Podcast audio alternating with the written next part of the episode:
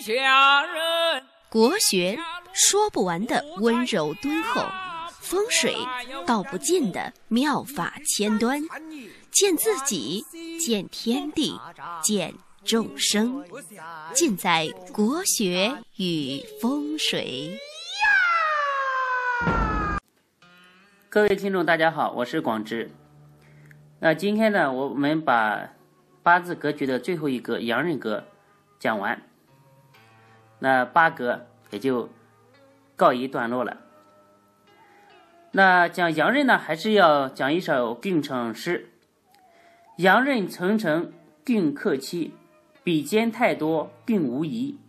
七煞有志皆为贵，七煞无志见命低。日干旺僧道居，百灵百巧受孤妻。四柱要有行冲破，两脚奔波走东西。这里的阳刃格是指太阳的阳，阳刃，阳为五阳干，甲丙戊庚壬五阳干有刃，五阴干没有刃，刃为刀刃。在这里呢，是比喻其凶险刚猛，合此二意，故称为阳刃。阳刃是路后一位，大家知道，路过则刃生，它是五行到了极旺的程度，月满则亏，功高震主，刚愎自用，骑虎难下。很多人分不清。这个太阳的阳的阳刃和山羊的羊的这个阳刃，阳刃呢就太阳的阳，阳刃是格局，而山羊的羊的刃阳刃呢是凶煞，是神煞，二者不可混淆。我们这一篇呢讲的就是太阳的阳阳刃，阳刃取格。其中的细节和机关啊，没有几人明朗。世上所有的人见到卯、玉、甲玉卯，则取为阳刃，是读书不细、思虑不精的缘故，乃至产生了一叶障目、稀里糊涂的这个后果。在《三命通论》里面讲的很清楚，甲人见卯。卯中有乙木，乙为甲的弟弟，能窃其兄之财，冲去酉中的辛官，而和庚金。那庚金呢，是甲木的七煞，就是说这个乙木产生的极坏的一个后果呢，就是劫财冲官合煞。所以是非常非常凶的。这段话呢写的非常的明朗，阳刃是因为其中有劫财，冲去了官，合来了煞的缘故。所以呢，阳刃格要成格，必须要看乐器谁在司权。这是现在很多学者啊都不注意的一个地方，只是看八字这个谁。为月令，就稀里糊涂的定为阳刃，所以很多细节没有注意到，那推算的结果也相差十万八千里。你比如说，甲木生在了卯月，在卯月，大家知道有十天的是甲木，二十天的乙木。如果你是惊蛰之后十天出生的，就是甲木司权，那甲木司权则不能构成。阳刃格只能按照月中无格，就是劫财嘛，取年月日时，其他的地方去找用神。那如果是乙木司权，则可以取为阳刃格。这种阳刃啊，才是当令司权的真阳刃，才能真正架煞。阳刃架煞，这个时候的阳刃啊。才最有力量、最彪悍，才能驾驭七煞，成为五贵之命。所以看到一些八字啊，表面上是阳刃驾煞，但是没有功名，没有当兵，没有五贵，就是因为乐器，乐器啊司权不真，是假阳刃。假阳刃啊是没有真正的威信的。大家知道，乐器乃北斗之光所造之处，得真气则飞黄腾达，得假气则庸庸碌碌啊。所以呢，批八字啊，它是一个很细的活儿，是一个要长久积累、长期训练的一种功夫。功夫是纤毫之争，细之又细，才能精益求精啊。那你比如说，乾燥、庚申、壬午、丙辰、丁酉，这个八字呢，月气丙火司权为比肩司权。则阳刃真神不得用，那阳刃不去干活，不去抗煞，就不去驾驭七煞嘛，就会克害妻子，就就会劫耗钱财。所以路要专，刃要精，就是这个道理。路要专一，见路的路，路要专一。阳刃呢，要非常的精干，要得气。阳刃分真假。比如说甲生卯月，如果乙木司权又出干司命的话，就是真阳刃，就是甲逢乙卯乙卯的这样的样式。真阳刃伤妻破财，逢逢到这样的组合呢，灾祸在命局当中已经种下了祸根。如果岁运再遇冲合阳刃，则勃然获至。在《三命通位》里面说啊，阳刃冲合岁君，勃然获至。但是如果出现这种情况呢，就是八字的命在地支上面根气比较深厚，而且有天乙贵人啊、天月二德这样的吉神辅佐，岁临冲合阳刃也不为凶。如果命缘浅薄，又临凶神恶煞。则至凶。阳刃在八字当中的位置呢，也是非常重要的。这个大家在学习当中也要非常非常的注意。一般来说，在年上和时上是比较凶恶的。在年上，年为一个八字最尊贵的一个物位置。如果阳刃在年上，则主破坏祖基，家境贫寒，克害双亲。那像这个八字。庚午年，癸未月，丙戌日，戊戌时，是年之阳刃。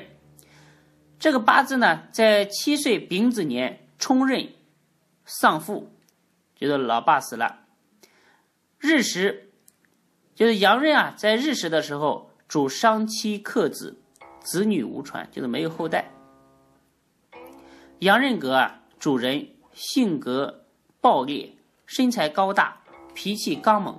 刻薄不恤，像公安、公安局的呀、部队的呀、黑社会啊，都属于呃这种人物。这种人啊，应该五中取贵。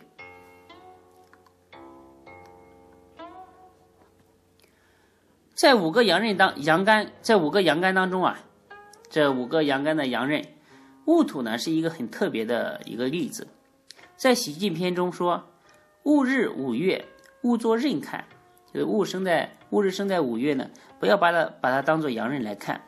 岁时火多，却为印寿，就是戊土啊生在了五月，应该把它当做印来看。所以呢，呃，你在实战当中啊，如果碰到一些戊生这个五月的人啊，一般来说他们的性情方面就没有刚才说的那种暴烈啊、刚猛啊那种个性，也没有洋人的感觉。那洋人格，他要配什么局呢？